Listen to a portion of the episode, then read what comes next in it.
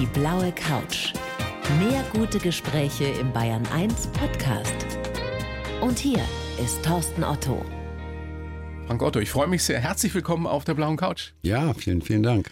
Das ist so kurios, das ist wirklich lustig. Das ist das allererste Mal in weiß ich nicht wie vielen Jahren und Tausenden von Sendungen, dass ich jemanden mit Herr Otto ansprechen darf. Ja, passiert mir auch nicht so oft, dass ich dem Herrn Otto gegenüber sitze. Dabei, wir sind weder verwandt noch verschwägert, also, zumindest wissen wir nichts davon. Nein, aber wenn man ins Telefonbuch guckt, da gibt es schon viele, die so heißen. Ja, ja, in Bayern ist es ja nicht so verbreitet, der Name. Ja, Okay. In Hamburg schon eher.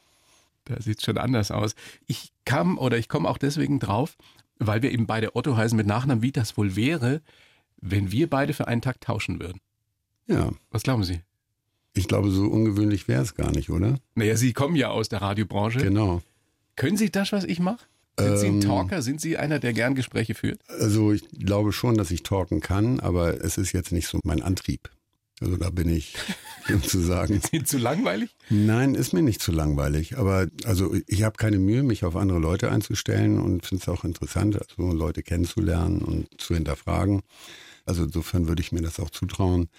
Aber bei mir ist es eher so, dass ich ja auch so ein kleines Sendungsbewusstsein habe und so meine eigenen Themen vorantreibe. Ja, das kann man so am Rande schon auch machen in so einer Sendung. Ja, klar, logisch. Sollte man nicht zu stark? ist ja immer eine Mischung. Ja, das stimmt. Ja, ich meine, ich, ich spreche es deswegen an, weil Sie haben ja viel Erfahrung, große Erfahrung mit der Radiobranche, sind immer noch beteiligt an Radiosendern. Genau. Also ich bin mir ganz sicher, dass was Sie tun, dieses Unternehmertum, könnte ich, na gut, für einen Tag würde ich es vielleicht hinkriegen. Ja, eben. Wie sieht so ein Tag aus bei Ihnen? Gibt es einen typischen Tag im Leben von Frank Otto? Mm, So einen richtig typischen gibt es nicht. Also, weil jeder Tag hat irgendwie so seine anderen Termine, seine anderen Facetten, seine anderen Begegnungen. Was ich daran sehr schätze, weil es eben auch sehr abwechslungsreich ist. Wird nie langweilig. Es wird nie langweilig, nein. Aber stehen Sie zum Beispiel immer zu einer fixen Zeit auf? Nein, auch unterschiedlich. Das heißt? Das heißt, das kann ja zwischen sieben und acht sein, das kann aber auch sein, dass ich erst nach zehn aufstehe. Ehrlich? Ja. Cooles Leben. Ja, Augen auf bei der Berufswahl. ja, aber es gibt schon manchmal Dinge, also ich sag mal, da hat man abends noch lange Verpflichtungen und trotzdem muss man am nächsten Tag früh raus. Ne, so, das ist mal so, mal so.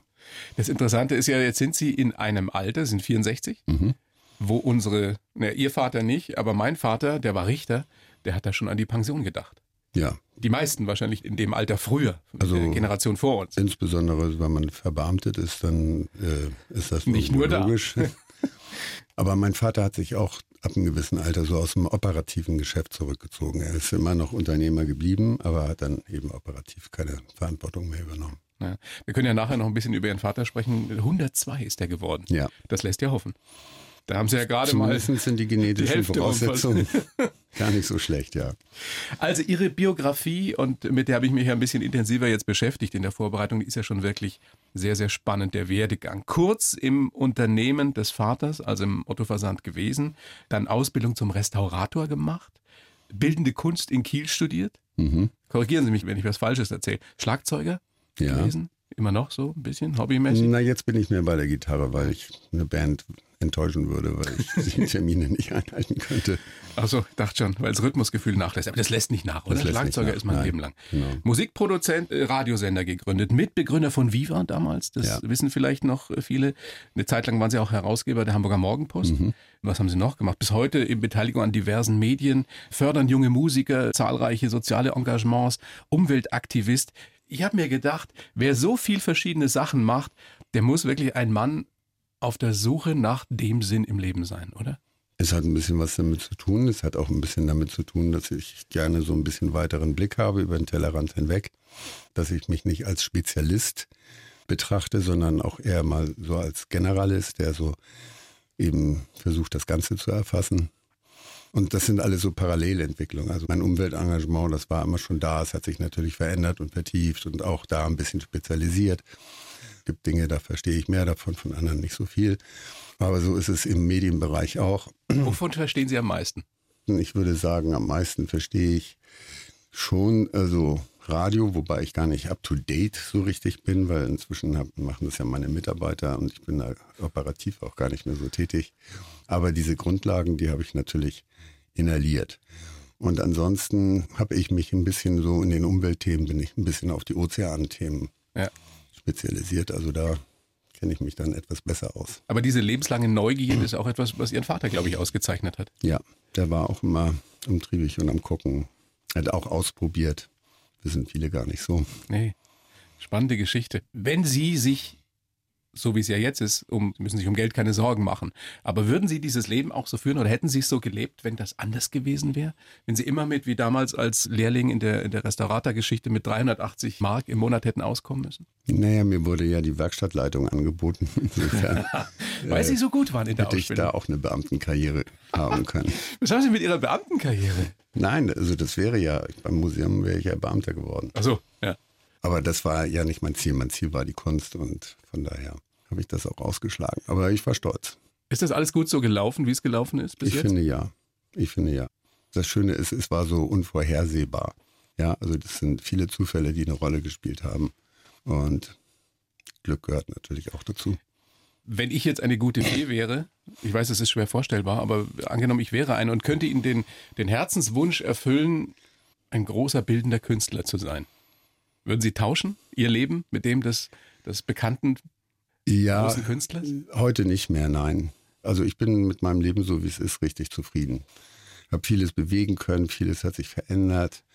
Es gab ja auch so Zeiten, da hat man, sag ich mal, mehr oder weniger verzweifelt, irgendwie an, an Dingen gehadert irgendwie und dachte, wie kann das angehen, dass alles nicht vorwärts kommt und so. Und heute guckt man so zurück und denkt, ah, ist doch eine ganze Menge in Bewegung geraten. Ist das schon die Altersmilde oder Ja, die ich glaube, da ist eine. Ehrlich? Ja, ja, doch ein bisschen ist das natürlich so, weil die Ungeduld erlebe ich bei den jungen Leuten natürlich heute auch. Ja, ich weiß gar nicht, ich bin da immer noch so. Ich warte immer noch darauf, dass die, die Gelassenheit Einzug hält. Haben Sie einen Tipp für mich, wie ich das hinkriegen kann? Ich weiß nicht. Ich glaube, das ist bei mir tatsächlich, also auch so mit erster Ausbildung Restaurator, das ist ja immer der Blick zurück. Ja. Und ich finde den Blick zurück auch immer ganz gut, um zu gucken, woher man kommt, weil da kann man auch Schlüsse daraus ziehen, wohin man geht. Und insofern ist das, also ich sag mal so, ich sehe mehr Dinge, die in Bewegung gekommen sind, als Dinge, die stagnieren. Der Mann auf der Suche nach dem Sinn, das wäre ja schon so eine, auch so eine Überschrift über ihr Leben so ein bisschen. Ich komme gleich auf ihr Buch zu sprechen, das ja auch im Sinn und Eigensinn heißt.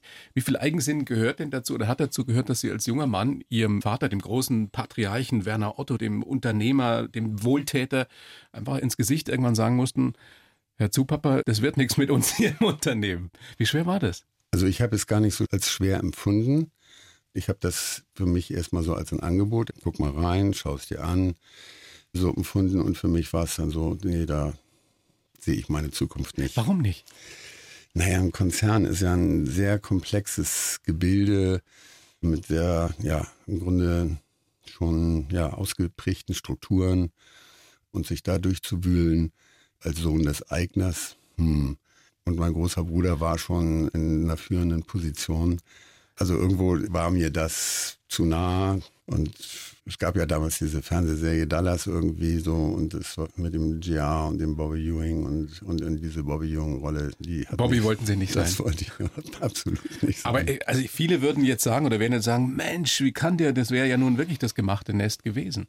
Das hat Sie nicht interessiert. Nee, es hat mich nicht interessiert. Also ich wollte erstmal sozusagen für mich selbst wahrgenommen werden und da war eben die Kunst. In der Kunst spielt es überhaupt gar keine Rolle, was für ein Background jemand hat, weil entweder finden die Leute das gut, was man macht oder halt eben nicht.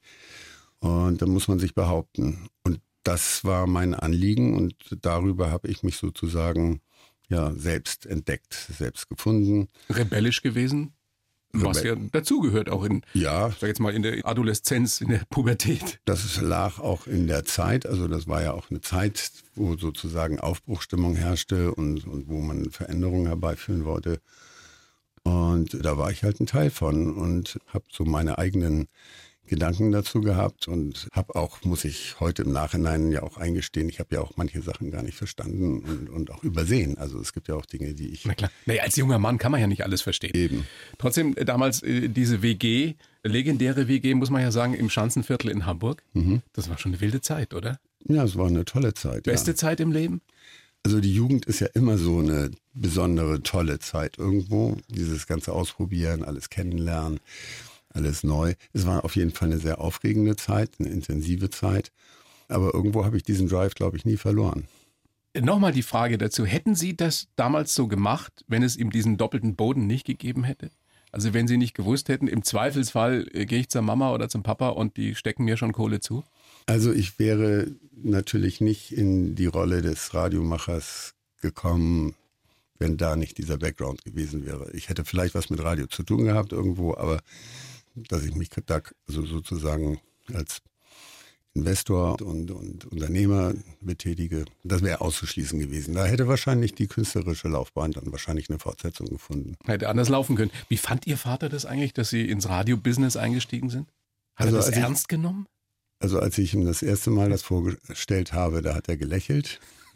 Und ich habe dieses Lächeln so interpretiert, als wie, na, jetzt denkt er, jetzt fängt der Junge an, doch vernünftig zu werden. Okay. Ja, also es war Zustimmung. Das war eine Zustimmung, weil ja. ich kam mit einem Businessplan. Mit sowas hatte er bei mir nicht gerechnet. Ohne hätten Sie ihm nicht gegenübertreten brauchen, oder? Nein, dann hätte ich mit ihm diese Frage nicht diskutieren brauchen. Ne, so. Er hat ihn dann checken lassen und äh, kam dann irgendwann auf mich zurück und sagte, ja, das äh, haben meine Leute gesagt, das hätte Hand und Fuß und dann soll ich das mal probieren. Dann hatten Sie den Segen. Ja. War Ihnen das wichtig? Das war mir wichtig, ja klar. Sinn und Eigensinn, ein Leben zwischen Verantwortung und Rebellion heißt Ihre Autobiografie. Verschwindet der Rebell mit zunehmendem Alter immer mehr? Sagen wir mal so, ich glaube, der Rebell ist, das ist am Ende ist es irgendwie so eine Strategie. Die Sympathie mit Underdogs, ja, man ist immer in dieser Position, das Bestehende verändern zu wollen und damit ist man, es ist ja nicht so dieser Rebell without cause. Also es ist ja heute weiß ich irgendwo, wofür ich es mache, warum ich es mache. Aber Sie sind immer mit den Underdogs. Ja, das ist irgendwie so. Und sehen sich auch selbst immer noch so? Ist ja ein Widerspruch in sich. So ein erfolgreicher Unternehmer ist ja kein Underdog. Nee, das nicht. Aber die Frage ist ja, wie sieht man in die Welt? Ja, und wenn man in die Welt sieht, das ist alles ganz toll und wir sind ganz toll und das muss alles so bleiben und wir müssen das absichern, ist ja ein anderer Blickwinkel als wenn man in die Welt guckt und hier ist was nicht in Ordnung und das muss sich ändern und da ist was nicht in Ordnung, das muss sich ändern. Ja, so, das ist ja, ist ja eine andere Sichtweise. Also CDU haben Sie nicht gewählt bei der Bundestagswahl? Nein. FDP? Hat ein paar Ansätze, wo ich sagen würde, ja, da könnte ich mitgehen. Und dann doch eher die Grünen. Aber es waren dann die Grünen, mit denen bin ich ja irgendwo verbunden. Durch ihr Umwelt Umweltengagement eben, ja. Durchs Umweltengagement. Ich habe ja früher so einen Vorläufer der Grünen, da war ich sehr aktiv engagiert in der bunten Liste Wert euch. Das lange ist es her. Das ist sehr lange her. Und es führte ja auch bis hin zum Gründungsparteitag der Grünen, da war ich ja auch noch dabei. Das war aber auch für mich ein Schlusspunkt. Dann wollte ich in die Kultur. Und mir war ganz klar, dass das politische Geschäft nichts für mich ist. Was Sie alles schon gemacht haben. Ist Ihnen das manchmal eigentlich, oder wird Ihnen das erst bewusst wieder mal, wenn Sie so ein Interview geben? Das Verrückte ist, jetzt anhand der Biografie führe ich ja einige ja. Interviews und jeder stellt ganz andere Fragen. Dann Na, denke ich immer, wow, da steht ja viel drin. Das ist mir gar nicht so bewusst gewesen. Ja, das sind ja auch viele Seiten. Der erste Kapitel heißt, niemand kommt unbeschadet aus seiner Kindheit. Und da ist ein schönes Zitat von Hamidou von Doderer, großer Schriftsteller. Und es lautet, wissen Sie es auswendig? Nee, auswendig weiß ich nicht. Jeder bekommt seine Kindheit über den Kopf gestülpt wie einen Eimer. Später erst zeigt sich, was darin war. Aber ein ganzes Leben lang rinnt das an uns herunter. Da mag einer die Kleider oder auch Kostüme wechseln, wie er will. Schönes Zitat. Ja, und das erklärt auch so ein bisschen, wenn man sozusagen in so einer, als Kind war das ja noch nicht Rebell, da war das einfach nur ein bisschen renitent. Und dass das eben, das bleibt ein was, Leben lang. Was war das denn für ein Eimer, der Ihnen übergestülpt wurde? Ja, es war halt, ich sag mal, im Nachhinein kann man das irgendwo so reflektieren, aber man wird ja in die Welt geworfen und akzeptiert sie ja auch erstmal so, wie sie ist. Als Kind ja. kennt man ja auch nichts anderes. Genau. Und zu der Zeit, wo, zu der ich auf die Welt kam, war es relativ ungewöhnlich noch, dass sich Menschen scheiden lassen. Die meisten sind aus wirtschaftlichen Gründen auch zusammengeblieben. Ihre Eltern äh, haben sich früh geschieden. Und die haben sich früh scheiden lassen.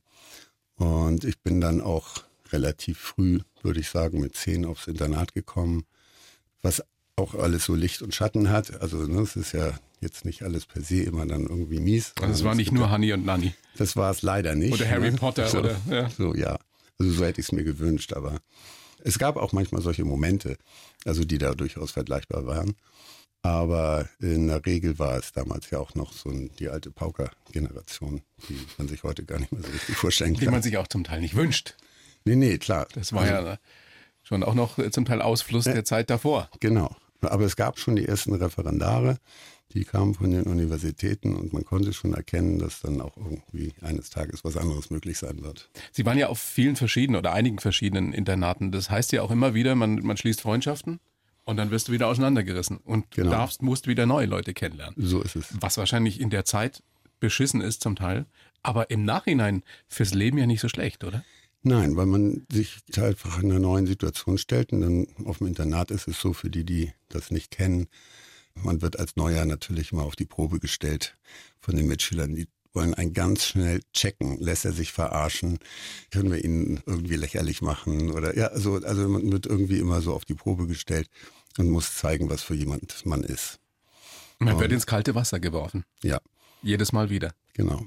Aber führt das auch dazu, dass man später, ich will nicht sagen, äh, bindungsunfähig wird, aber dass man so die, die, die, die eine lange Beziehung ich will da gar nicht mutmaßen, aber es könnte ja sein, dass die schwierig wird, weil man sich immer wieder auf Neues einstellen, auf neue Menschen einstellen musste und vielleicht auch irgendwann wollte. Aber es ist aufregend, sich auf neue Menschen einzustellen. Naja, klar. Und aber anstrengend. Ja, also ich sag mal so, dass eben so aus dieser Zeit nach der Internatszeit, da gibt es Freundschaften, die bis heute anhalten. Also, Sind Sie ein treuer Typ? Treu ist vielleicht relativ irgendwo. Ja, was Freundschaft betrifft, meine ich. Aber Freundschaften haben ja durchaus das Zeug, also über Jahrzehnte bestehen zu können, weil man sich einfach gut kennt.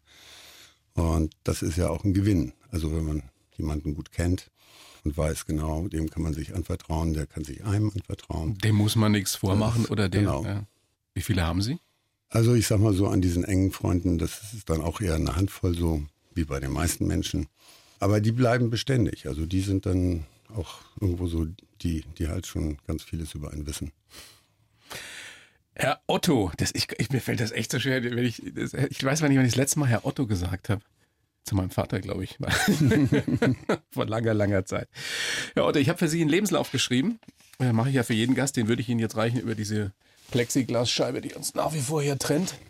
Sie kennen den nicht, Sie sehen den zum ersten Mal, Sie lesen den bitte vor mhm. und sagen mir dann danach ganz spontan, was Ihnen einfällt, was Sie davon halten. Okay. Bitteschön. Ich heiße Frank Otto und ich bin ein kleiner Fisch in einem großen Schwarm, aber schon einer, der schillert. Rocker, Rebell, Unternehmer, Ladykiller und Wohltäter. Ich habe viele verschiedene Facetten. Mein Lebensmotto lautet Pantarei. Ich habe es von Werner Otto übernommen, der ein großer Unternehmer, aber ein abwesender Vater war. In der Zeit in verschiedenen Internaten hat er mich sehr geprägt. Das Geld, das mein Vater hinterlassen hat, erlaubt es mir Gutes zu tun und meine Ideen umzusetzen. Privat bin ich kein Mensch, der auf teure Statussymbole steht und eigentlich bin ich auch kein Typ für Schlagzeilen im Boulevard. Gut, ja, jetzt soll ich das kommentieren, ja? Können Sie so unterschreiben erstmal, wenn ich Ihnen das so Ich kann das im Großen und Ganzen, will? kann ich das so unterschreiben. Ähm, Lady Killer würde ich mal sagen, Killer? naja, ein Mann der Frauen, hätte man früher gesagt. Ja, ich mag Frauen. Und, und Frauen mögen ich, Sie? Ja, klar. Und, aber deswegen kill ich sie ja nicht. gibt da, was gibt es für ein deutsches? Also ein Frauenschwarm klingt doof, oder? Ja, ja. Ich wüsste jetzt auch nichts Besseres. Ist auch nicht so entscheidend, oder? Nein, ist wirklich nicht Im, entscheidend. Gerade in, im Kontext der anderen genau. Geschichten. Ja. Rocker? Ja, kann ich annehmen, ja. Mhm. Rebell haben wir schon drüber gesprochen, Unternehmer auch. Klar. Wohltäter auch. Ja. Wenn ja. Sie sich für eine dieser Facetten entscheiden müssten, welche wäre das? Äh, einmal Rocker, einmal Rocker, glaube ich. Das ist so ein bisschen, ist so ein Ding, das, das steht so durch. ja, was haben Sie, was haben also, Sie für eine Maschine? Was fahren Sie? Haben nee, ich habe keine, nee, nee, ich bin, ich habe noch nicht meinen Motorradführerschein, aber mit Rocker meine ich also meine musikalische ja. Sozialisation, ne, die so. Mit was sozialisiert? Mit welcher Musik? Im Grunde mit witzigerweise, ich habe, als ich jung war, sehr viel deutsche Bands gehört. Und eine davon war Frumpy, die damals eine der wenigen deutschen Bands waren, die auch international erfolgreich waren. Kennen heute die wenigsten noch. Aus meiner Generation wird man das noch kennen. Ja, wenn du ja. auf die Band standest. ja, Sonst aber, so vielleicht aber, so ein paar aber, bekanntere Geschichten oder ist da nichts dabei? Naja, bekannter Tonsteine Scherben ist sicherlich ja. bekannt. so, die waren ja exponiert. Einstürzende und, Neubauten? Und, und dann einstürzende Neubauten ist aber schon einen Tick später. Kraftwerk vielleicht. Ja, klar. Ne, so, das ist dann der, die elektronische Variante. Aber eher die deutsche Variante, ja? Und Englisch kam dann auch dazu, Pink Floyd und so. Das war dann halt so, in den 70ern sind das dann halt so die prägenden Sounds gewesen. Und es gab eigentlich so den amerikanischen Zugang nur durch ein 69 erschienenes Album, das war Woodstock. Und Woodstock war ja auch so ein komisches Erweckungserlebnis. Und Aber da waren Sie da war ich ja, zwölf. nicht, ja klar, aber das waren ja alles Dinge, darüber haben wir Jugendlichen ja gesprochen. Ja. Später dann. Habt ihr euch mit zwölf über Woodstock unterhalten? Man hat die Songs gehört und Ja. dann war irgendwo klar, woher das kommt. Und ich sag mal legendär, Jimi Hendrix. Also bis heute bringe ich das an, wenn Leute bezweifeln können, dass man auch politische Instrumentalmusik machen kann. Dann spiele ich das mal vor. Joe Cocker? Ja, Joe Cocker, großartig, ne? Also das ist ja Beatles-Generation und er hat ja bei Woodstock auch einen Beatles-Song interpretiert. With a little help from my friends. Genau. Und äh, sensationell gut und äh, legendär gewesen, ja. Wären Sie gern dabei gewesen? Ja, also ich habe ja später viele Festivals erlebt. Also das war ja, der Überraschungsmoment war ja, dass das Festival gar nicht so groß geplant war, wie es wurde. Und erst die Auswertung durch die Alben und durch später den Film hat das wieder reingespielt, was das Ganze gekostet hat. Weil da ja die Festivalfläche gestürmt wurde und es Versorgungsengpässe gab und was weiß ich nicht alles. Da gab es so einiges, Ja, was es weil, nicht weil, gab weil und was es gab. ja, das war das, das, dieses Gefühl irgendwie so, ich war ja auch so ein kleiner Hippie da und ja, man wusste nicht, wie viele es davon gibt. Ne? man hat das komplett unterschätzt. da gibt's ja noch mehr. Genau. Ja, aber wenn Sie so diese Vorstellung vor Ihrem inneren Auge erscheinen lassen, der junge Frank damals auf der Bühne am Schlagzeug und vorne steht Joe Cocker und grölt, das wär's gewesen, oder? Ja, klar. Also, wobei es so ist, also ich habe ja so ein bisschen mit der Blues-Szene auch was zu tun gehabt irgendwo. In Hamburg gibt es Abi Weinstein, der und ich habe eine persönliche Bekanntschaft zu Udo. Udo auch, ja. Also als ich den das erste Mal hoch im Norden, wow, da war ich, ich bin fast vom Glauben abgefallen. Ich konnte mir das gar nicht vorstellen, dass man Rockmusik mit deutschen Texten machen kann. Ja, das da war er einfach der Erste, der das richtig hingekriegt hat. Gibt's ja eigentlich in Hamburg, ich stelle mir das so vor, so irgendwelche Underground-Treffpunkte, wo sich die unterschiedlichsten Rocker treffen? Also damals war es ja, das Onkel Pö war so ein Ding. Heute sind die Strukturen ein bisschen anders und Ja. ich würde mal sagen, heute steht auch Hip-Hop stark im Vordergrund. Also da hat sich die Szene dann auch verändert. Ja riesig groß in Hamburg, ist echt toll. Ja, klar, waren, fing ja auch von Fantastischen Vier, die ich mal so zu den ersten zählen würde, haben dann Hamburg, Jan Delay und äh, Sammy Deluxe und äh, ja, Beginner und äh, Sind das alles Kumpels von Ihnen?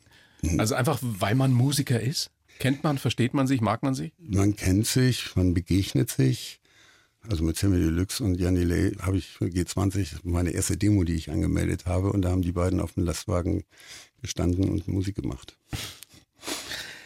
Kleiner Fisch in einem großen Schwamm ist ja der letzte Satz in Ihrem genau, Buch, in ja, Ihrer Autobiografie. ja. Finden Sie sich tatsächlich so? Ich, ich finde das ein bisschen kokett. Nein, ich finde das so, weil ich auch so Erlebnisse habe, wie so, wie Gedanken manchmal über andere Leute so weiter transportiert werden und an anderer Stelle wieder zum Vorschein kommen. Insofern empfinde ich mich schon so als Schwarm, weil ich Also Teil des Schwarms. Teil des Schwarms zu sein, weil, weil ich nehme ja Sachen an von anderen und auf der anderen Seite nehmen auch andere von mir wieder etwas an. Und das ist ja auch immer so ein bisschen, wo man gar nicht weiß, was das dann am Ende ist und wo es am Ende landet. Aber Sie sind dann schon ein eher großer Fisch, weil Ihr Einfluss ist ja nun größer als der der meisten anderen Menschen. Schon qua einfach Ihres Einflusses durch das Vermögen, durch Geld. Geld Ja, bedeutet die Möglichkeit, Einfluss auszuüben. Ja, natürlich, klar. Ja. Und das ist aber auch natürlich, dass man selber guckt, was mache ich damit. Aber ich sag mal so, die Leu also eine Jane Gondal, also wüsste ich jetzt nicht, ob die über Geld verfügt, ja, aber was die mit ihren Aber die hat Förderer, die hat Mäzene. Ohne, ohne Geld würde, Natürlich, hätte die aber, auch aber, wenig Einfluss. aber deswegen ist die auch eine große, ja. Also Natürlich. So, und vielleicht eine sehr viel einflussreichere auch als ich, weil sie eben da auch spezialisiert ist und äh, Kann ja noch werden, Sie sind da noch jung. da als Stimme gehört wird. Aber ich erzähle, glaube ich, in meinem Buch auch, dass so ein dieses Redirect Military Spendings, dass das irgendwie aus ihren, auf einer Veranstaltung aus ihrem Mund kam. Und ich dachte, wo hat sie denn das jetzt her? Und dann erfahre ich im Nachhinein, ja, die hat sich da mit meinem Kumpel getroffen und er hat ihr das alles erzählt, was wir so machen. Und das hat sie mit aufgenommen Ehrlich? in ihre Rede, ja. Mhm. Ja, aber das ist doch ein gutes Gefühl. Das meine ich, Wenn ja. man merkt, dass so jemand Großes wie Jane Goodell, also legendäre Umwelttierschützerin, ja. dass die von Frank Otto was übernimmt. Ja, also ich habe es ja auch nicht alleine ausgedacht. Worum ja, geht's da genau? Das, das ist eine Geschichte, die wir vom Weltzukunftsrat ausgemacht haben. Und da geht es darum, dass wir sozusagen einen Abrüstungsvorschlag machen, indem wir sagen, wir geben immer, also dass wenn alle Staaten sich bitte darauf verständigen können, einen kleinen Teil ihrer Militärausgaben in Kriegsursachenbekämpfung zu stecken. Dann wäre, Ein hehres Ziel. Dann wäre die Sicherheit nicht gefährdet. Ja, man könnte das ausprobieren. Und es wären wahrscheinlich immer noch Milliarden. Und ja, ja, klar. Und ich denke mal, dass man auch die Erfahrung machen würde, dass es wirkt.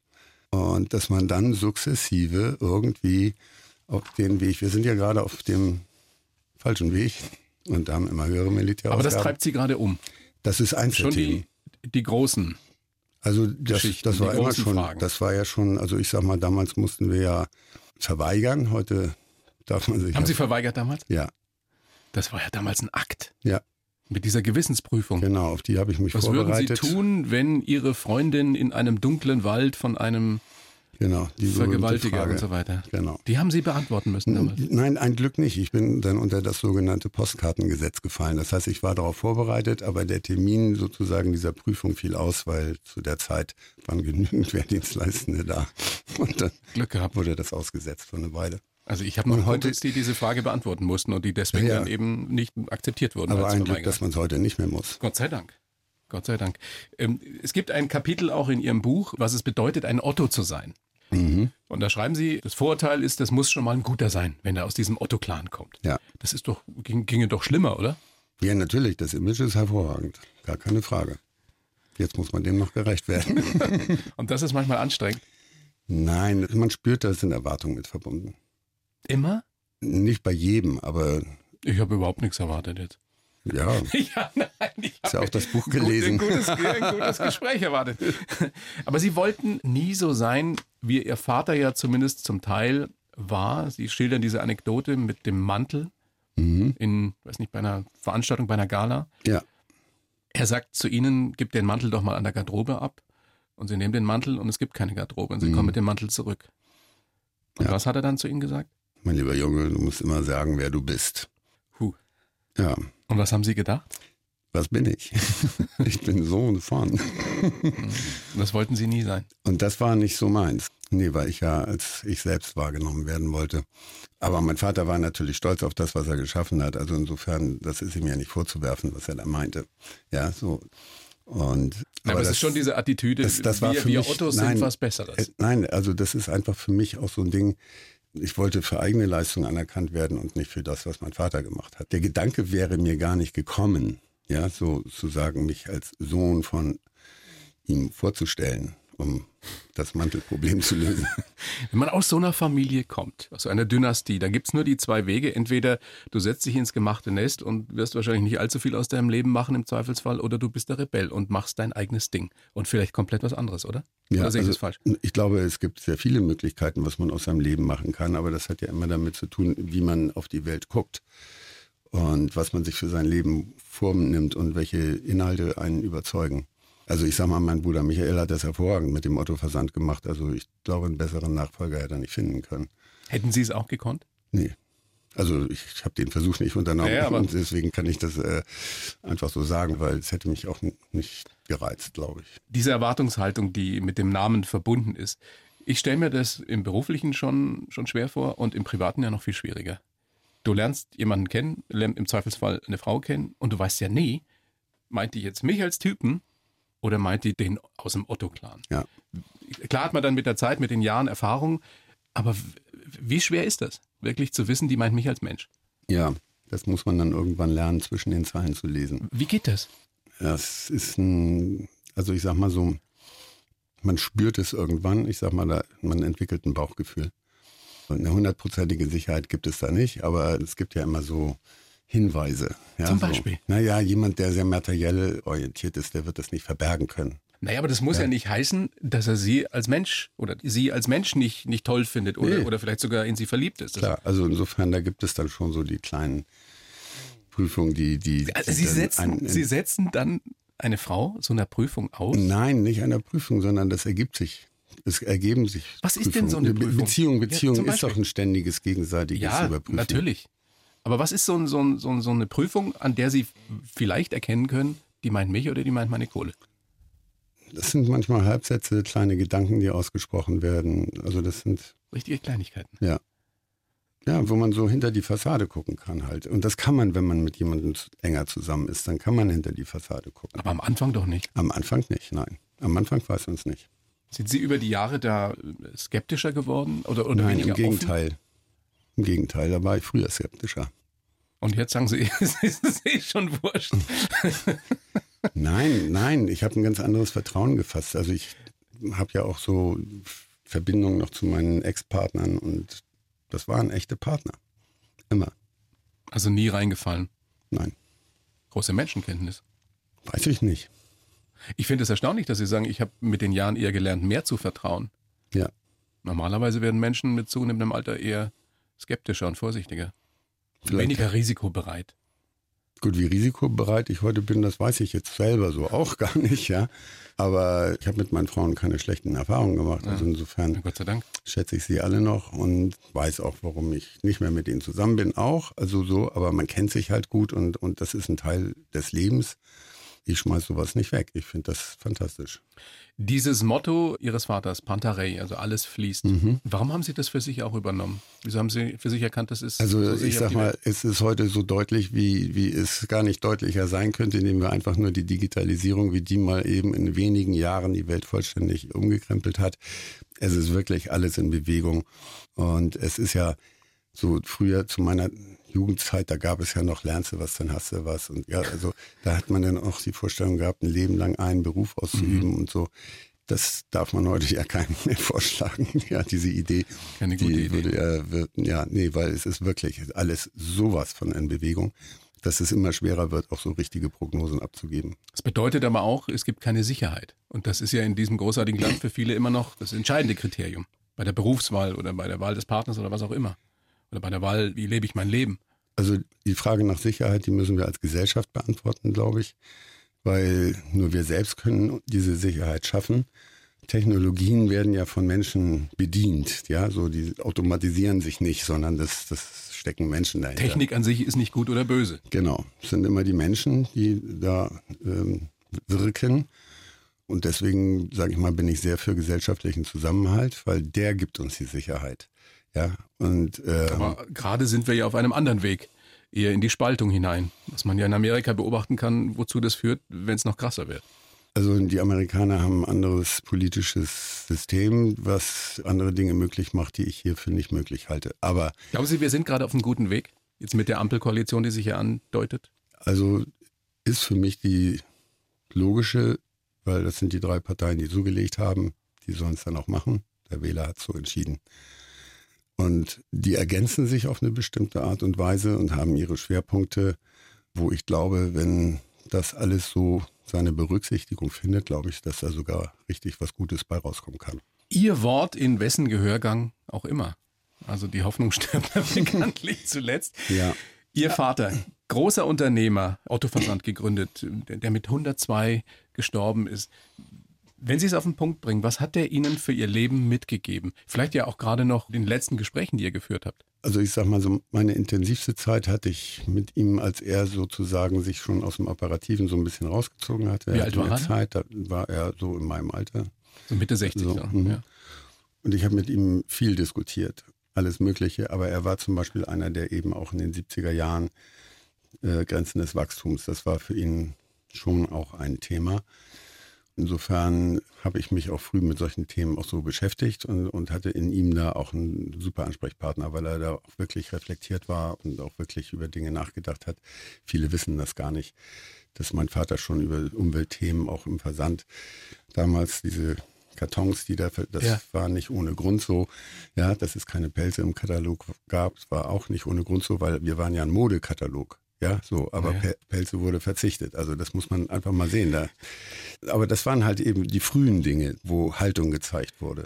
Der Otto-Katalog wurde im Hause Otto immer mit Spannung erwartet von meiner Mutter, natürlich, mhm.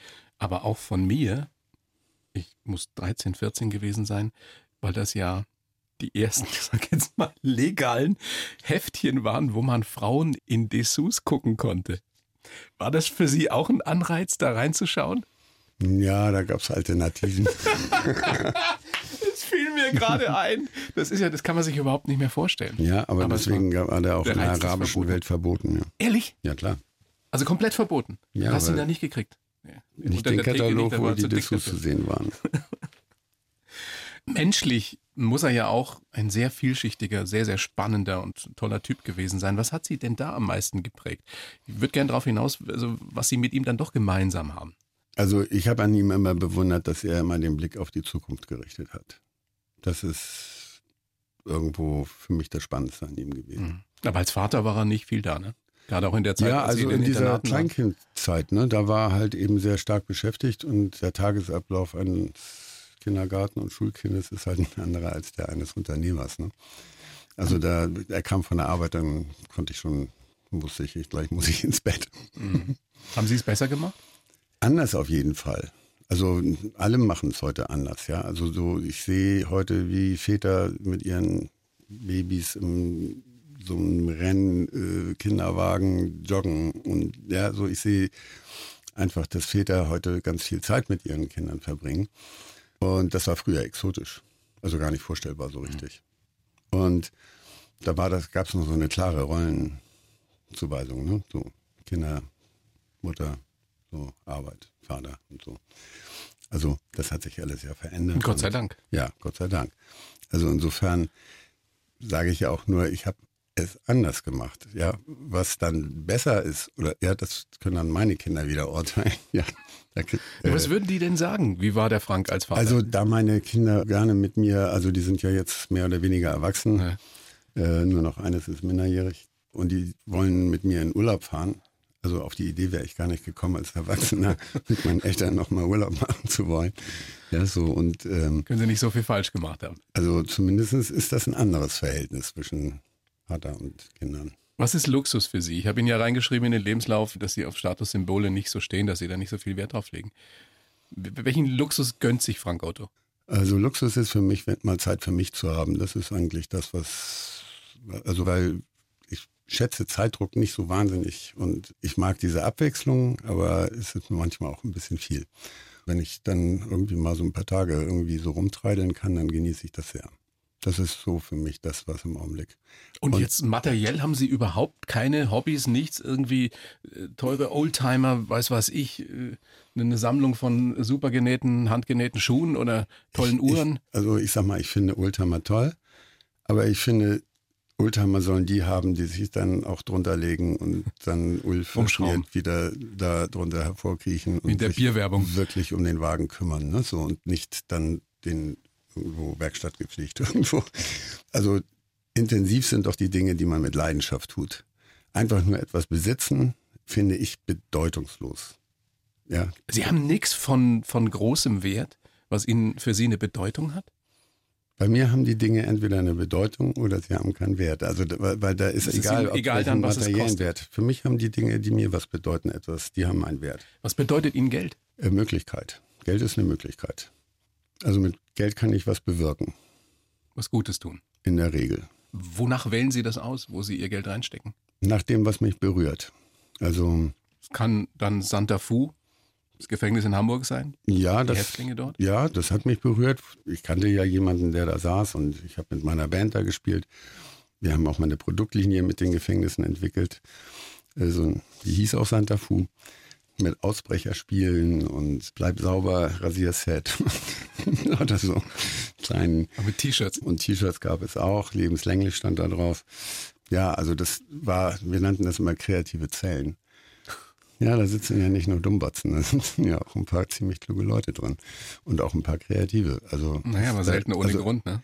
Natürlich, klar, aber die Delikte sind halt eben auch sehr unterschiedlich. Und insofern, sage ich mal, ja, man guckt da auch manchmal in menschliche Abgründe. Aber es gibt, wie man ja auch so aus der Psychologie weiß, also manchmal sind Leute ja auch in einer Situation gefangen, aus der sie nicht ausbrechen können. Apropos menschliche Abgründe, ich, ich stelle wirklich nur eine Frage dazu. Warum hat sich so ein Medienprofi wie Sie in dieser Zeit, als Sie mit Nathalie noch zusammen waren, Model ähm, von den Boulevardmedien so vereinnahmen lassen? Warum haben Sie nicht gemerkt, was da passieren würde irgendwann?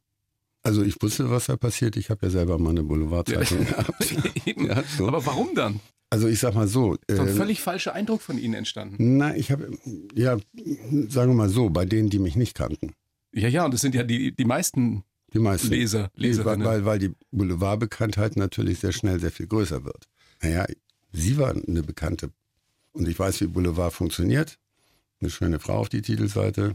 Schwupp, der Umsatz geht nach oben. Ja. Ja, nun, aber Sie hätten ja nicht mit dabei sein müssen. Naja, ich war ja nur mal mit ihr zusammen. Schlafzimmergeschichten erzählen.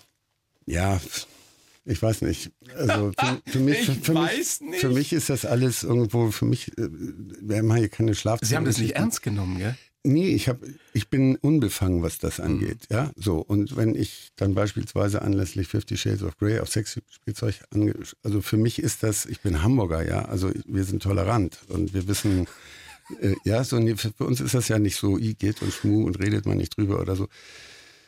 Also es gab immer viele, die dann behauptet haben, kenne ich nicht, kenne ich nicht, kenne ich nicht. Also so viele, die sich damit nicht auskennen, das kann ich mir auch nicht vorstellen. ja, so. Also irgendwie drücken die sich dann vor einer Antwort.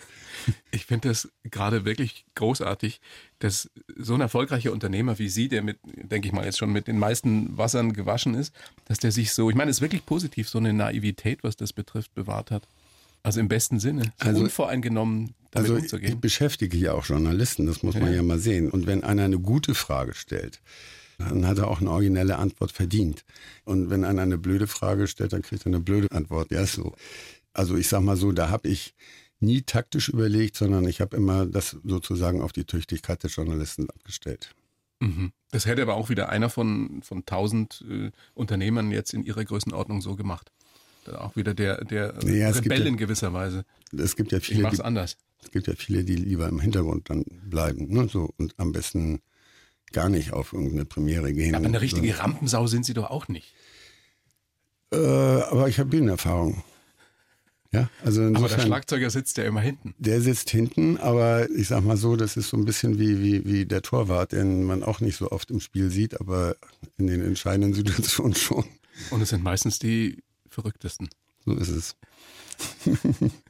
Frank Otto, vielen herzlichen Dank für das Gespräch, für den ja. Besuch auf der blauen Couch. Sag gerne nochmal Ihr spannendes Buch Sinn und Eigensinn, ein Leben zwischen Verantwortung und Rebellion. Alles Gute und Dankeschön. Bis ja, zum nächsten Mal. Vielen, vielen Dank. Die blaue Couch, der Bayern 1 Talk als Podcast. Natürlich auch im Radio. Montag bis Donnerstag ab 19 Uhr.